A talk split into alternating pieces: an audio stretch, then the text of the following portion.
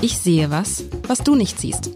Der Podcast über berühmte Bilder mit Alexander Klar, dem Direktor der Hamburger Kunsthalle.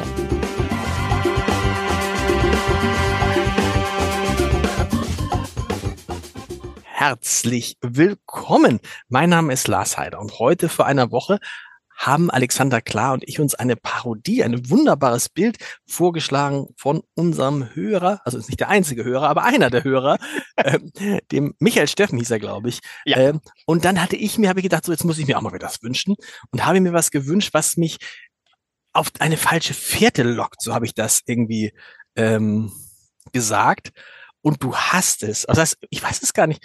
Du weißt gar nicht, auf welcher Fährte. Nein, aber ich hab's, ich hab's aufgemacht und was, das ist so irre. Du machst dieses Bild auf und bing, bing, bing, bing, bing, bing, bing. Was für Assoziation. Möchtest du meine erste Assoziation hören? Bitte. Ich sah, mach das auf und dachte an den Thermomix. Habt ihr einen Thermomix zu Hause? Nee, nee, aber ich weiß, ihr was habt keinen Thermomix. Nee, wir haben in, in der Küche nicht so viel Platz für so voluminöse Dinge. Jetzt ist der Zeit auch vorbei. Der Thermomix, muss man ja, muss man das erklären, ist eine Art Küchenmaschine. Die, eine Multi-Küchenmaschine. Ja, die zwischenzeitlich, also wie man muss man erklären, ähm, die man gar nicht so einfach kriegen kann, sondern man, es kommt jemand nach Hause, der ihm diese Küchenmaschine erklärt. Man macht dann so eine Art Thermomix-Party mit zwei, drei anderen Freunden. So war es bei uns. Mhm. Dann wurden so drei Gerichte zubereitet und der Trick ist, dass der Thermomix ist Kochtopf und Bratpfanne und Waage und Behälter und alles zugleich und Rührer und alles zugleich. Das heißt, wenn man gar nicht kochen kann, ist es gar kein Problem. Man schmeißt die Sachen da rein, macht den Deckel drauf, dreht einmal rum und dann kommt irgendwas raus. Ein Salat oder Milchreis oder ein Risotto. Ja, so ist es ja. Und ich muss sagen, ähm, ich habe dem Thermomix oder meine Familie hat dem Thermomix zu verdanken, dass wir zurück zum Kochen gefunden haben. Durch den Thermomix haben wir wieder Spaß am Kochen gefunden. Heute benutzen wir ihn halt als Rührgerät. Bisschen teuer, so ein Rührgerät für 1000 Euro, aber egal. Aber ihr habt ihn schon weitlich genutzt, insofern ist ja, ja, der, so, und, und deshalb, also amortisiert. Also, und zurück zum Bild, weil das nämlich auch so, es hat so diese, diese typische Therm Thermomix-Form. Ein vergoldeter Thermomix wäre das, ne? Sieht aus wie so ein, mh, hm, sieht ja aus wie so ein, wie so ein einmal wie so eine Schüssel, die auf irgendetwas steht. Das war mein erster Eindruck. Es hat natürlich auch, es, es könnte auch, es erinnert auch irgendwie an einen Weinkühler. Es könnte auch eine Art Trophäe sein. Also was sieht man? Man sieht etwas Goldenes, einen goldenen, jetzt ganz böse würde ich sagen, einen goldenen Eimer. Einen massiven goldenen Eimer, aber das ist es nicht, weil wenn man dann genau, ja, man, das, wenn man, es könnte auch eine Lampe sein. Ne, also mit so einem Lampenschirm, auf jeden Fall sowas massiv Goldenes mit allerlei, mit ein, zwei, nee, mit einer Kugel dran. Ähm, es ist schon so ein goldener Thermomix. Es ist ein goldener Thermomix mit einer Halbkugel drauf. So kann man sich das, glaube ich, vorstellen. Sieht massiv aus, schwer. Und das, ist, und das, ja, ist es, ne? Ist es. Und Wobei es ist, ist auch durchbrochen. Also nein, nein, es ist massiv in Teilen. Also, und das ist irgendwie so, und ich ahne, dass diese, dass diese Kugel oben rechts, dass die sozusagen der Schlüssel zum Verständnis dieses Bilds ist. Diese kleine, es sieht aus wie eine, es sieht tatsächlich aus wie eine, es sieht aus wie der Vorgänger des Thermomix. Ich leg mich fest.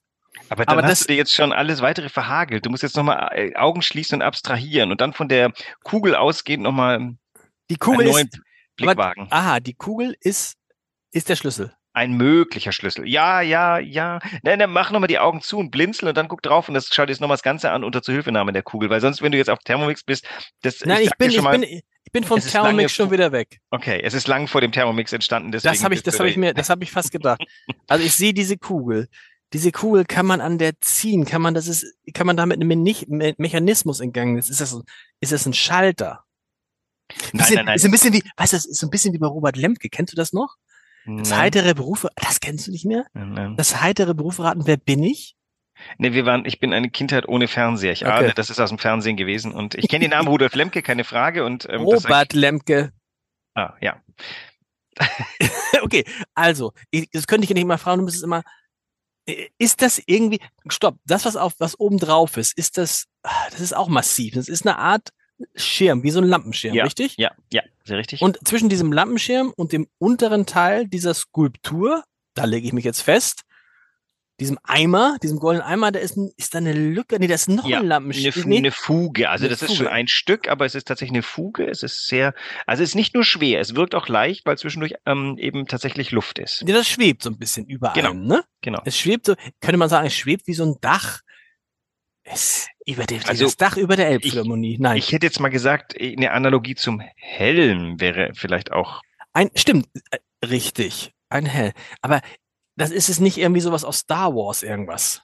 Doch. Lange Science, Science Fiction, Science Fiction aus dem 16. Jahrhundert. 16. Jahrhundert nicht, aber lange vor Science Fiction oder sagen wir andersrum, am ganz ersten Anfang von Science Fiction.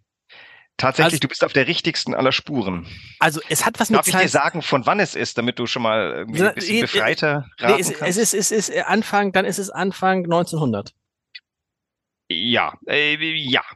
Grob, grosso modo, nicht ganz Anfang. Also Was schon, ist- ein, es es ist ist- 100 Jahre alt. Es ist ziemlich genau 100 Jahre alt. 1923. Yes.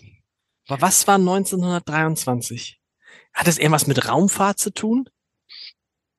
Mm, nein, Nee, aber mit also- Robotik. Ah ja, es sieht aus wie, wie heißt dieser kleine Roboter bei Star Wars? Ich kenne mich mit Star Wars gar R2D2, das weiß ich wiederum. Ich habe das, soll ich dir was sagen? Ich habe das nie gesehen, Star Wars. Siehst nicht du mal. eine Folge. Das habe ich wiederum gesehen. Und jetzt schon zum zweiten Mal mit meinen Kindern. R2, das ist der Pro, das ist der, das ist der Urgroßvater von R2D2. Also es ist auf alle Fälle, um mal von dem Thermomix wegzukommen, etwas. Ich habe hab seit fünf Minuten nicht mehr vom Thermomix aber geredet. du hast aber noch so geguckt. Es ist schon was Kopf, es ist schon was Kopfartiges, oder? Du siehst, wenn du, und da, da hilft dir eben diese Kugel, wenn du dir das anguckst und mal die Augen schließt, denkst du, da könnte man auch eine Kopf, ähm, äh, einen Kopf rausschälen, wenn man ein bisschen gut gelaunt ist. Mm, Nase in der Mitte, Ah, na, absolut. Und siehst du, und die kleine Kugel ist ein Auge. Ein Auge in Kugelform, ein anderes Das Auge in- in negativ. Also Ja. entweder ein Einäugiger oder man muss eben abstrahieren und sagt, also links ist das Stimmt, Auge und, als und oh, negativ. oh, oh, ja, weißt du was, und du hast recht. Unten der Mund, unten Mhm. der Mund ist auch als solcher zu erkennen. Die Nase ist gut zu erkennen und das Kinn auch. Es ist, ist aber aus lauter wirklich geometrischen Formen, Genau. Halbkreise, Zylinder, ähm, diese Fugen sind äh, Striche sozusagen.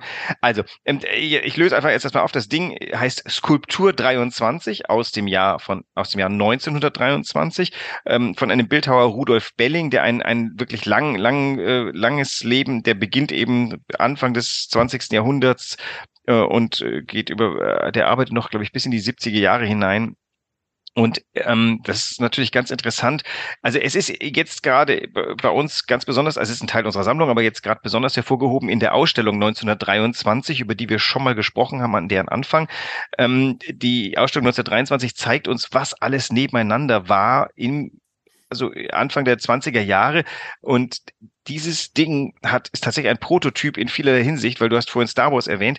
Ähm, dieses Ding ist ein gestalterischer Vorläufer von dieser Figur aus Metropolis, der Film, der dann Ah. fünf Jahre später, 1927, glaube ich, war er. Ähm, da ist da diese, da ist doch diese Roboterfigur. Mhm. Das ist so ein Prototyp davon. Da ist eben auch so ähm, bestimmte Elemente. Interessanterweise der Helm kommt ja vielleicht eher so ein bisschen aus dem gerade stattgefunden habenden Weltkrieg. Dies tatsächlich einäugige womöglich auch. Auf der anderen Seite, dieses Ding sieht sehr funktional aus. Also dieser, diese, dieser Menschroboter funktioniert auch mit nur einem Auge. Es ist ganz faszinierend, weil es passt auf die einen Seite, es passt in diese viel ähm, Polystilistik, Vielstiligkeit der 20er Jahre, wo ja nebeneinander noch ausklingender Impressionismus, Konstruktivismus, Expressionismus, ähm, Realismus, alles nebeneinander existiert. Es ist die chaotische Zeit nach dem Ersten Weltkrieg, in der alles, alle Werte noch einmal neu geshakt werden. Und das hier steht am Anfang der und du hattest ja was gefordert, was äh, in die Gegenwart führt, ne? Und ich dachte sofort bei, an künstliche Intelligenz, die ja aus der Robotik Utopie sich herausentwickelt hat. Und ich glaube, das gäbe auch ein gutes Bild ab für einen Humanoiden, der so als Träger von künstlicher Intelligenz ähm, äh, funktionieren kann. Wobei lustigerweise bei künstlicher Intelligenz denken wir jetzt alle mittlerweile nur noch an, ähm, an Computer, die was machen Ja. und dann kommt aber etwas raus, was vom Menschen gemacht hätte sein können. Da, da ist es noch umgekehrt. Das ist ein Roboter, der menschliche Züge vielleicht annehmen kann, damit er für den Menschen arbeiten kann. Das ist interessant natürlich jetzt die Frage, du sagst 1923, also fünf Jahre nach Ende des Ersten Weltkrieges, immer noch eine Welt in, in so einer Zwischenphase, in der Phase der Verunsicherung Total. Zerstörung. Aber im Vergleich zu heute, weil man ja immer denkt, man, man denkt ja immer so, es gibt so Parallelen, was natürlich totaler Quatsch ist, nur weil das 23 ist. Aber es gibt den Krieg gerade, natürlich ein, naja, ist auch, was ja. heißt begrenzter glaub, Krieg es ist, es ist schwer, die Analogien zu ziehen, aber was tatsächlich so ist, ähm, ja, es gibt ja eine ganz interessante Analogie. Die, die Pandemie, die hinter uns liegt, hat ja tatsächlich eine 100 Jahre Vorläuferin, die äh, damals war eben auch direkt die spanische in Folge, Grippe, ne? Genau, nach dem Ersten Weltkrieg grassierte die geschwächte Welt, äh, mähte diese damalige Pandemie nieder. 1923 ist, wird ja gerne als das Schicksalsjahr äh, der Deutschen Republik damals gesehen. Fünf Jahre nach ähm, nach Ende des Zweiten Weltkriegs. Da findet am Anfang des Jahres die Ruhrbesetzung statt. Das heißt, französische Truppen schnappen sich das Ruhrgebiet, weil die Deutschen die Reparationszahlungen schuldig werden.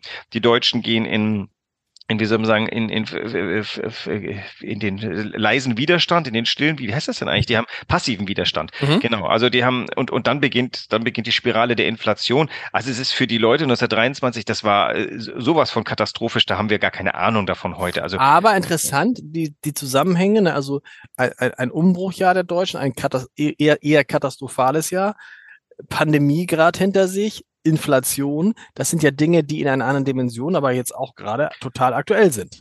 Äh, definitiv, aber tatsächlich, die, die Inflation 23, die hinterlässt ja Spuren bis zu mir. Also noch meine Jugend, der Mythos dieser, dieser Hyperinflation, der ist ja, das hat Deutschland schon als einziges na, das stimmt gar nicht. In der dritten Welt gibt es bestimmt einen Haufen Länder, die das auch erleben. Aber das, sag mal, unter in, in, der, in der europäischen Geschichte war das einzigartig, dass du auf einmal Billionen gebraucht hast, um Brot zu zahlen, dass du vor mhm. allem das Geld so schnell du nur konntest ausgeben musstest, damit es nicht einfach seinen Wert verloren hat bis äh, zum Abend.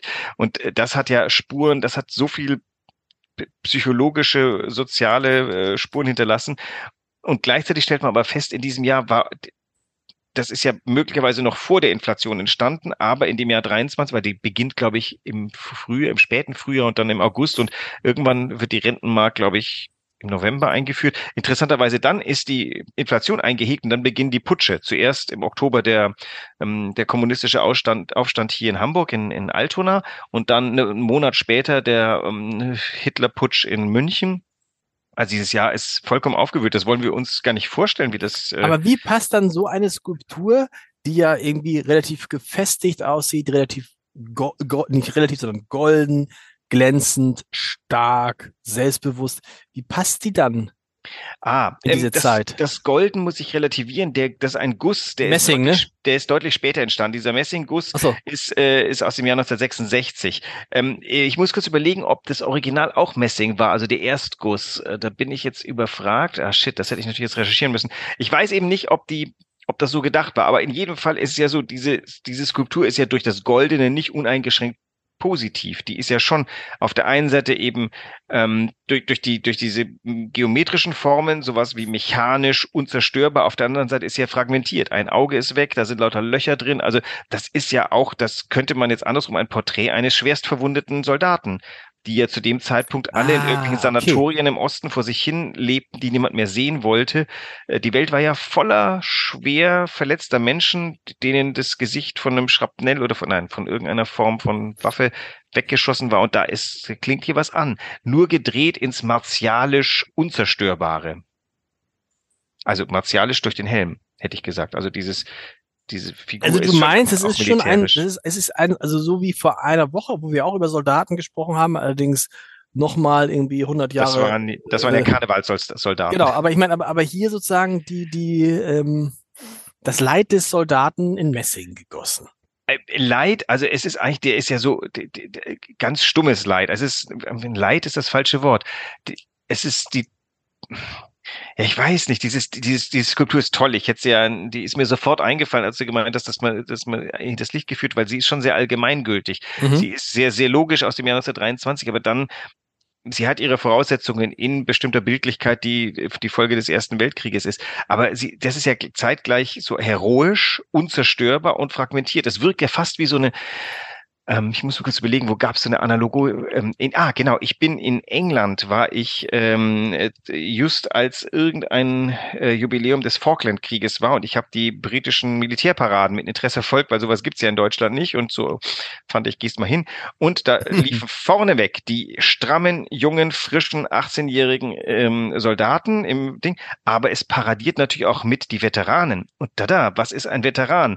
Teilweise jemand, dem die Beine fehlen. Das heißt, hinterher am Ende dieser Parade, und ich denke, das wäre in Deutschland wahrscheinlich, äh, als es noch Paraden gab, undenkbar gewesen, paradierten die Versehrten. Mhm. Und das sah, also da, das hat den Moment, das war bei mir der Moment, wo ich gesagt ihr seid großartig, ihr Briten, denn ähm, vorneweg das Bild von unzerstörbar und hinten das Bild von zerstört, das gibt natürlich ein ganz, ganz, jedes Kind konnte sehen, das passiert, wenn du in den Krieg ziehst. Genau. Also es ist ein bisschen und, so ein Vorher-Nachher-Moment. Und das ist hier in diesem Ding auch angelegt. Also der tut unzerstörbar durch das Metall, das Messing und auch diese, und gleichzeitig ist er total zerstört. Das Ding ist ja vollkommen versehrt. Ein Auge mhm. weg, lauter Löcher im Gesicht. Also ähm, das ist ein schon fantastisches Bild, was er da erfunden hat. Dem Belling selber ging es ja im Endeffekt um die Darstellung des Undarstellbaren. Also das ist ja, die Abstraktion ist ja im Endeffekt der Versuch, etwas ähm, bisher so nicht Gesagtes in ein Bild zu pressen wie sehr er da an den Krieg gedacht hat, weiß ich jetzt gar nicht. Das Ding heißt Skulptur 23, da ist, ähm, da ist erstmal gar nichts mitgegeben. Aber es ist für mich total offensichtlich, dass, dass dieses Bild da drin ist.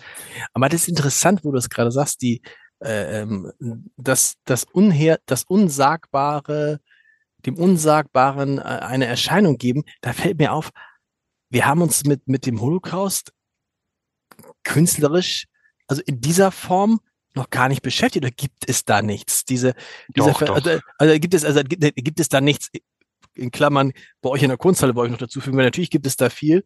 Das wird da auch mal, ist das nicht auch mal äh, interessant, wie die Kunst damit umgegangen ist, weil äh, alle kennen Schindlers Liste, wie das künstlerisch, aber dieser, ne, das, dieses, dieses, ja. dieses Gefühl, dass es eigentlich nach dem Holocaust keine Kunst mehr geben kann, aber natürlich weiter gab und sie sich sogar mit dem Holocaust beschäftigt hat. Ich überlege gerade, wer, wer das Diktum aufgestellt hat, dass eben nach dem Holocaust kein Gedicht mehr möglich ist.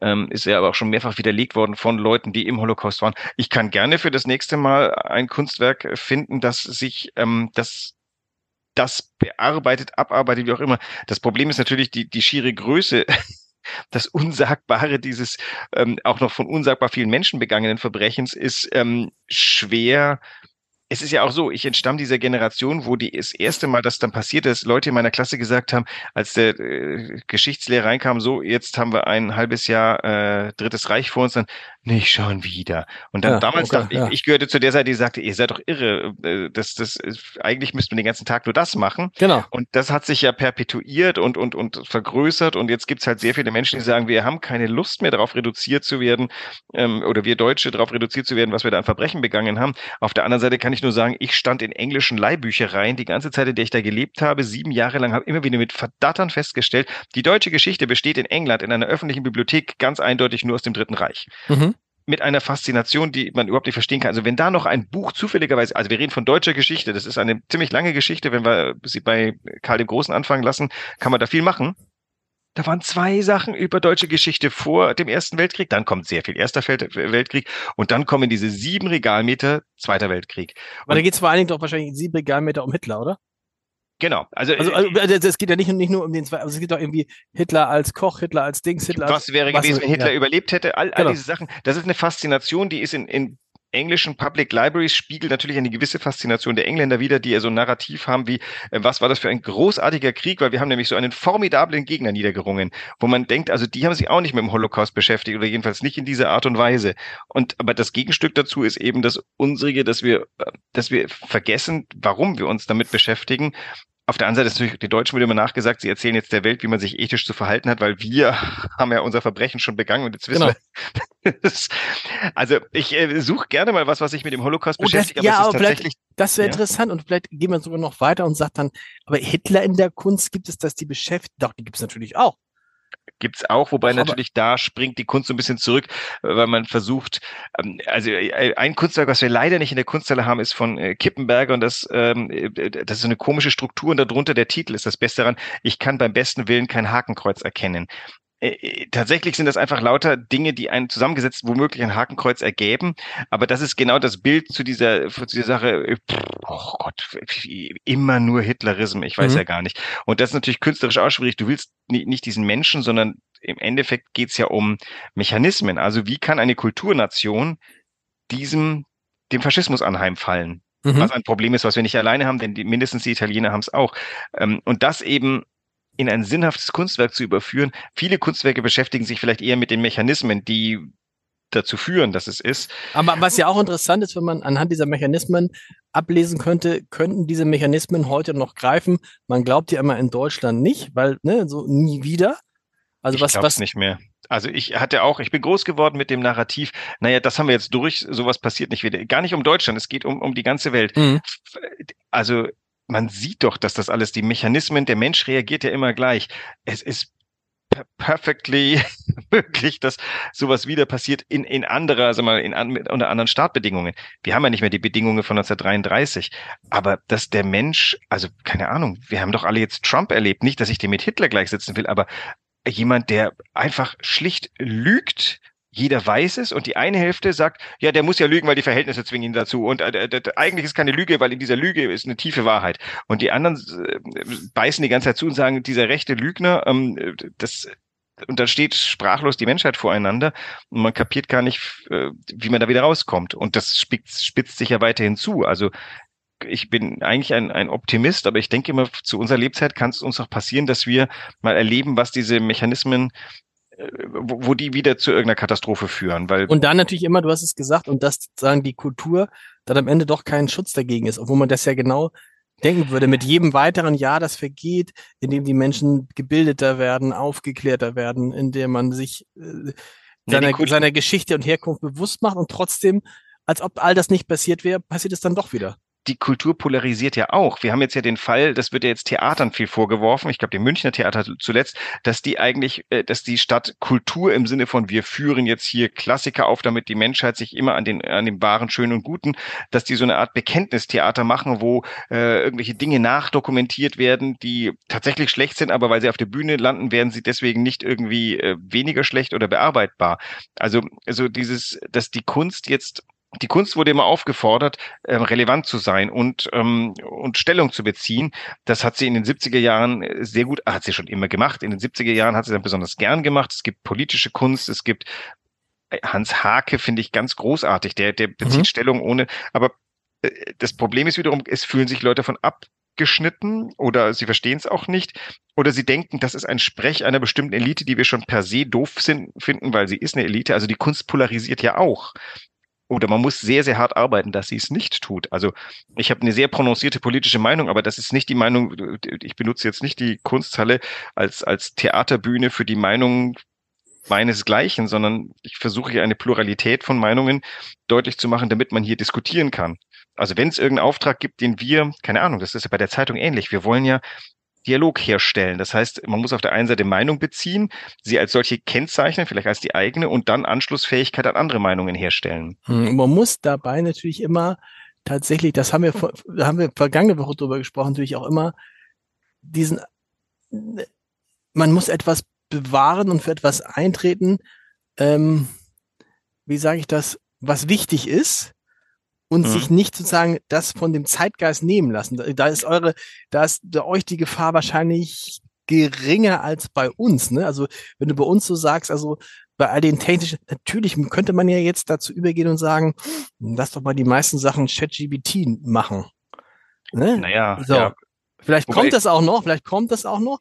Wir haben es ja gesehen, in der Kunst gibt es, es gibt ja auch schon gute Kunstwerke, haben wir ja schon hier besprochen von Chat. Aber es ist irre. Wir kommen von dem Thermomix. Wir sind von Belling zu Chat GPT gekommen. Über, über die Skulptur 23, über die, äh, das ist, das ist, äh, da das, und ich find's, äh, äh, ich, äh, ich find's in der, in, in dieser, in dieser, in dieser, in dieser Wucht finde ich es auch, äh, zeitlos, weißt du? Das hätte ja auch eine Sache, das Ding, diese Skulptur Könnte auch 2023 sein. Eben, das ist das Tolle an diesem Titel. Übrigens, wenn du in der Kunsthalle die Treppe, die Trunktreppe von Mhm. 1869 raufgehst und dann oben am Absatz stehst, dann drehst du dich um und blickst genau auf diese Skulptur. Die ist nicht groß, die ist vielleicht eine, Stimmt. 41 Zentimeter groß Stimmt, und dann hast du natürlich. direkt vor dir und das ist großartig, weil ähm, die über die ganze Treppe hinweg ist dieses, guck dich dieser Humanoide an.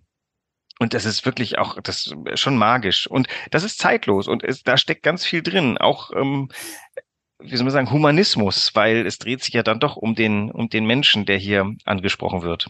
Nächste Woche machen wir historisch weiter. Ich freue mich sehr darauf. Bis nächste Woche. Tschüss. Bis nächste Woche.